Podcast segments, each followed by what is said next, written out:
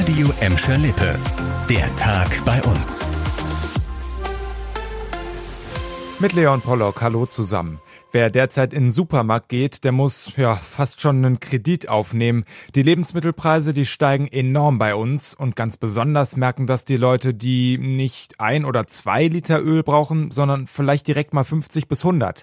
Die Rede ist von Gastronomen, die Restaurants oder Imbisse haben und auch die müssen jetzt ihre Preise anheben. Das hat uns Lars Martin vom Hotel- und Gaststättenverband Westfalen gesagt, der auch für Gladbeck, Bottrop und Gelsenkirchen zuständig ist.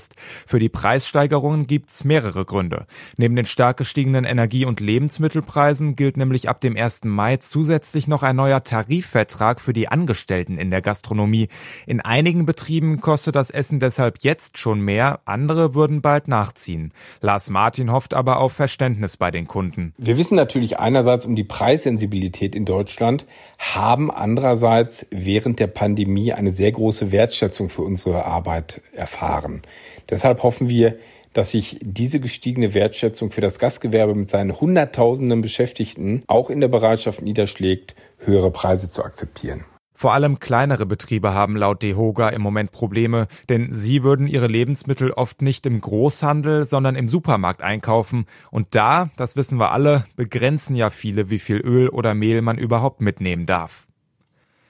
Neben Lebensmitteln ist Energie großes Thema, auch im Ukraine-Krieg. Wann stoppt Putin die Gaslieferungen? Brechen dann ganze Industrien bei uns weg? Müssen wir zu Hause im schlimmsten Fall ohne Heizung auskommen?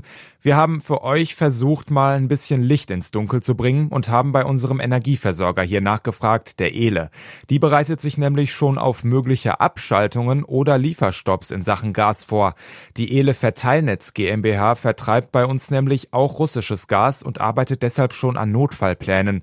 Annika Bönig mit den Hintergründen. Grundsätzlich sei die Gasversorgung für die Kunden in Gladbeck, Bottrop und Gelsenkirchen in den nächsten Monaten gesichert, hat uns der Chef der EVNG gesagt. Auf einen möglichen Lieferstopp in der kalten Jahreszeit wolle man aber vorbereitet sein.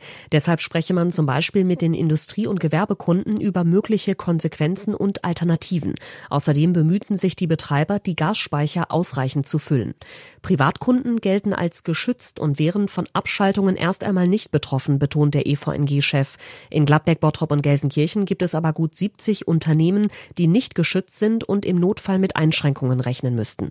Wer heute früh rausgegangen ist, ja, der hat schon gemerkt, ui, das windet aber ordentlich heute. Schnell noch die Gartenmöbel mit Panzertape sichern oder so ähnlich.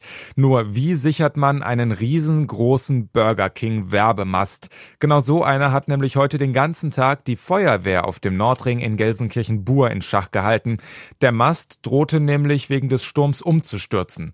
Die Feuerwehr konnte ihn zwar absichern, aber danach musste erstmal eine Spezialfirma ankommen, um dann wirklich endgültig das Okay zu geben.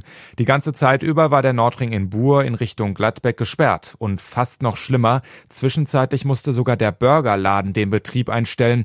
Na danke auch, Nasim. So heißt es nämlich, das Sturmtief. Das war der Tag bei uns im Radio und als Podcast. Aktuelle Nachrichten aus Gladbeck, Bottrop und Gelsenkirchen gibt es jederzeit auf radio und in unserer App.